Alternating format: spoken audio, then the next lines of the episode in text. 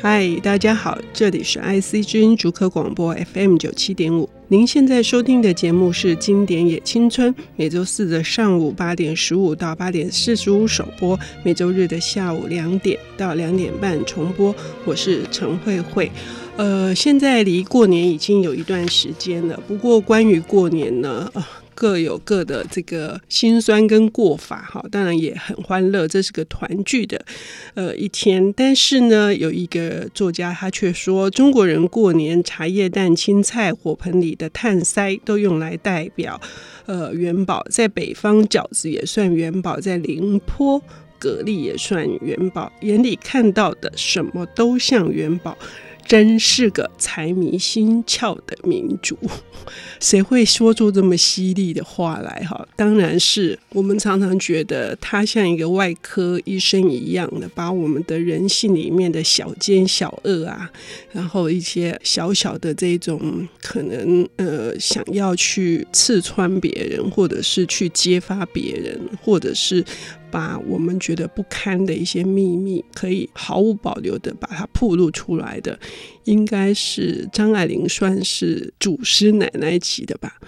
哦，今天我们的节目非常非常难得，因为。好像到目前为止没有人要来谈张爱玲，我期待了很久，终于有一位在我麦田出版的时代就已经久仰他的大名啊。他在北语任教，可是他最为人所推崇的是他对于读书的这个热情。他举办了无数的读书会，而且启蒙了太多太多的这个文艺少女。呃，甚至我见到罗志成诗人，好，他还告诉我说，他将近三十年前第一次去校园演讲办讲座，就是陈美桂老师 邀请他去的。他做这件事情做了这么久，而且乐此不疲，所以我要向他表示敬意。美桂老师，你好，慧慧姐好，我首先要。更正一下，罗志成是我们的驻校作家。啊、呃，那一年我担任学科里头的学艺组的工作，是然后我很荣幸就请了罗志成老师还有简真老师担任我们的驻校作家，但是年份上可能没有那么久，么久应该差不多。二十左右，对，意思是说我们都没那么老。嗯，这是玫瑰老师做的一件很重要的事情。我看到很多的报道，就是说很多的学生都爱死你了，觉得 可能我比较幸运吧。是，那你的这个读书哈，可能跟今天要带来跟我们谈的这个张爱玲的这一本，因为我们谈张爱玲大部分谈她的半生缘，或者是谈她的流言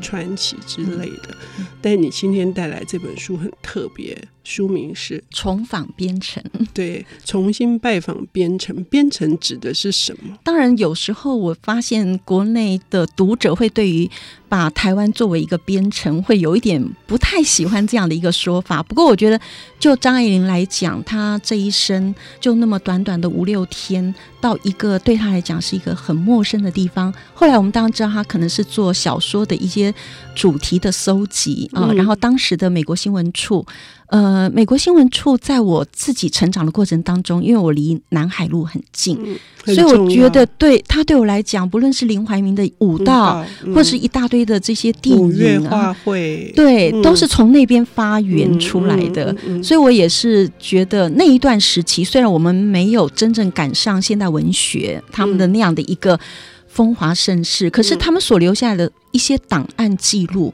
对我来讲，都是一些线索。嗯、那张爱玲那一次来，当然是美心处的安排嘛。哈，她不论帮他们做翻译，或者是做一些文章的书写的部分。呃，那一次的话，很多我们现代文学里头的重要的。年轻作家们都在那样子一个台北的接待会所宴会里头，对我们来讲，那个都是天宝仪式当中，我们觉得还来不及参与，可是会有一种向往的感觉。嗯、那当然，张爱玲，我想很早就读她了。嗯、那当然也是从她的小说《倾城之恋》，嗯，呃，然后她的散文《留言》《张看》啊、嗯然后她跟阎英之间的那一种少女情感，嗯，对我来讲都很有吸引力。那重访边城，当她出来以后。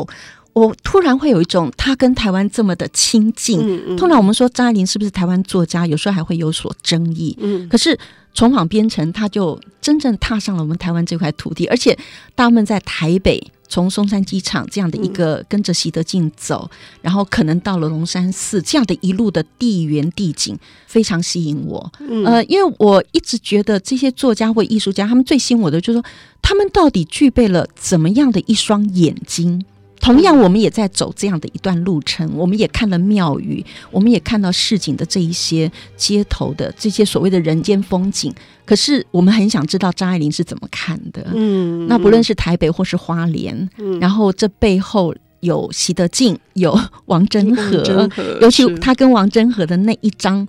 在当时邱艳明的那个书里头，就让我们看到，我觉得那真的是太美丽的女子了，而且她就在台湾拍的。照片，对，好像很少数的，是不是仅有的那少少的几张？她只有拍一张，一张，哎，那但是现在网络上又出现了第二张，本来张爱玲是在边边，然后王珍和，王珍和的母亲，另外又有一张，就是位置有点调动，所以我一直在查那个线索，到底他们当时。是拍了一张还是两张？嗯，但是那里头的张爱玲，其实王祯和当时也非常的着迷于比他大应该有二十岁吧的张爱玲的那样子的风采嘛。嗯，对，她穿了她的碎花的裙子嘛，嗯，然后一个很都会型的女子到花莲那样的一个地方所造成的轰动，嗯呃，然后那样子的一张照片，我那时候在读邱艳明的那本书里头的时候，我就很。对这一段事迹很很喜欢，可是那时候是别人从旁，不论是陈若曦，他们是从旁来写，或是我们隐约知道这件事。嗯、可是我们现在是直接从张爱玲的文字就能够看到张爱玲她看到什么，她这一段经历，我觉得这第一手的，我觉得很很珍贵。然后我在学校我会常置入性行销，比如说我们在教郁永河的《皮海纪游》《北投流血记》。那我们就想，岳永和他这样的一个等于算是内地的直观，他怎么来看台湾？那我就觉得，我在这个重访边城的时候，看到张爱玲，她有两次嘛。第一次她没有上岸，她只是那个船经过，她要去美国的时候，对，嗯。然后第二次的话，他来，嗯，那我就觉得说，哎，真的很喜欢看人家怎么看我们，嗯，这样子的一块土地，我们这么熟悉的地方，然后它是一个异国的异地的眼睛，嗯，所以刚刚我们已经知道，张爱玲是受美心处的邀请，然后她来到台湾，而且是经由台湾要去香港，所以这个编程应该实质上是不只只有指。台湾应该是两地，两地。包呃，在后来就是这一篇文章的后面谈的是他的一个香港的印象跟观感，他住在那个地方的感觉。呃，我们时间很快，休息的过去啊，所以我们要休息一下。我们等一下要来听玫玫瑰老师跟我们谈张爱玲眼中的台湾是什么样子？为什么她看到了我们这些寻常的眼睛看到的寻常的风景？可是，永远在她的心目中是有亮点的。我们休息一下，等一下回来。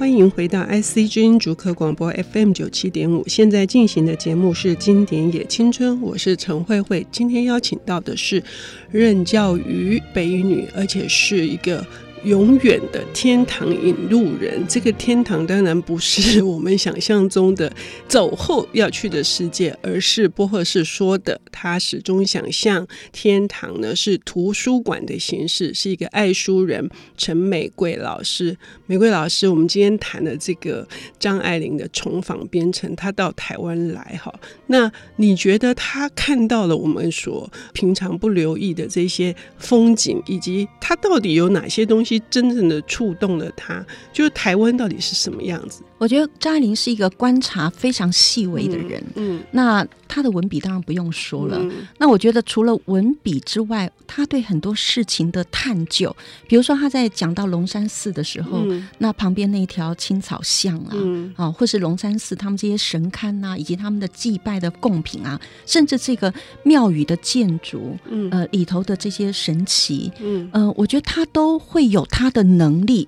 呃，像现在我们通常就拍一张照片嘛。可是对张爱玲来讲的话呢，她全部都能够用她的笔，我们称之为微雕吧，去雕刻出她想要雕刻的东西。比如说，我随便念一段，她说：“灰色的屋瓦，白苍苍的略带紫蓝，色调微妙，先就与众不同，里面的神像现代化的出奇，大头，面目狰狞，帽子上有一颗大绒球横斜，五升的细装，身材极矮，从俯视的角度压缩，与他并坐在一个索性没有下半身，同时双手搁在桌上，略去下肢的一个高个。躯干拉长了，然后呢，长眉直垂到两腮上，然后接下来说，而这当年深受马蒂斯日本版画的表现或祖先日本吸收中华文化，如汉字呢，就有一大部分是从福建传去，然后闽南的塑像等等。我这一本张爱玲的这个重访编程，我基本上是用念的，嗯，因为在念的时候，你才发现说。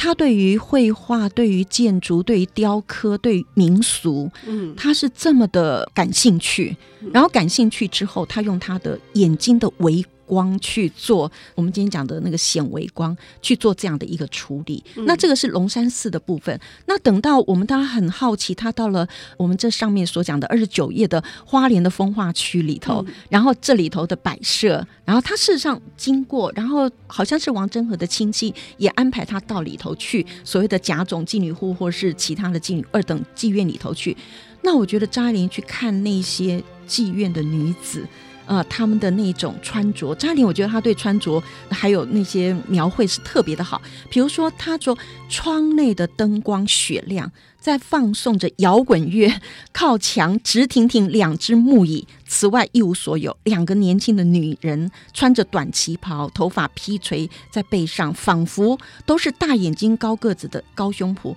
足有国际的标准。那另一个男子在跳什么舞？那男子的长相是胖胖的小眼睛，有点像猪相。那反正我就觉得说。通常我觉得我们在描绘的能力上面哦，往往就会有点偷工减料了。可是，在扎林的话呢，我觉得他每一笔、每一个线条，或是每一个光线的这种调光，对他来讲，他都。巨细靡遗，嗯，那这一点的话呢，是我觉得 他写我们自己的这块台湾这块土地上的这些景色上，我也曾经去过花莲的他所走过的地方，可是我觉得我们就真的是一眼过去，可能什么都没有办法像他这样留下来。那我觉得他在这边的写实功力真的非常非常的好。嗯，嗯，这个是一个白描的功夫哈，嗯、就是玫瑰老师念到花莲风化区的庙哈、嗯、这一块，呃，我自己也是深深的被他打动。比如说，他说荷叶边拜殿上镶着彩色补丁图案，格外女性化些。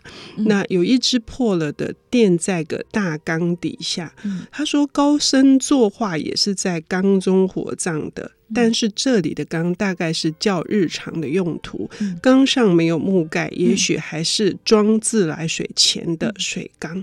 光是这几笔就已经把他在呃龙山寺看到了，跟在一个下乡之后所看到，因为他前面就有有一句话说。大概一下乡，台湾就蜕了皮，半卷着，嗯、露出下面较古老的地层。哈，所以那什么叫做蜕了皮？包括这个荷叶边的拜垫上还有补丁，嗯、而且是彩色的补丁，它是一种呼应，就是它它不会有浪费的写法，而且也是知道在哪里要把那个印象给强化出来。像这样子的字，就会看得非常的有画面。面，那那个画面又比呃我们在看电影的时候那种一秒钟快速就闪过，不是像那样子的一个模糊的，嗯，而是极度是清晰放大的。嗯，他除了描写刚才所讲的建筑，还有那些我们称之为妓院里的女子，嗯，我觉得他对于这边所出现的山地人或是一个山地青年的那种强悍，嗯，以及他们在这样的一个乡间路上的拉扯，嗯，那我觉得这些。他只要是真的是神来几笔的，我们就几乎可以看得出来那个当时的那个温度的燥热哈，然后人与人之间在那样子一个彼此的恫吓，然后要打不打的那个过程当中，我就觉得他这个剪影速写实在是。非常强大，这个画面也是很神奇的，让我们去回到我们当年，就是即使对那个时代，都很难想象说当时的车长是用一种咔嚓咔嚓给检票的。他这里面就描述了，另外就是突然车子开到一半，一个青年跳下去。事实上他是逃票的，于、嗯、是车长跟着跳下去，两个人打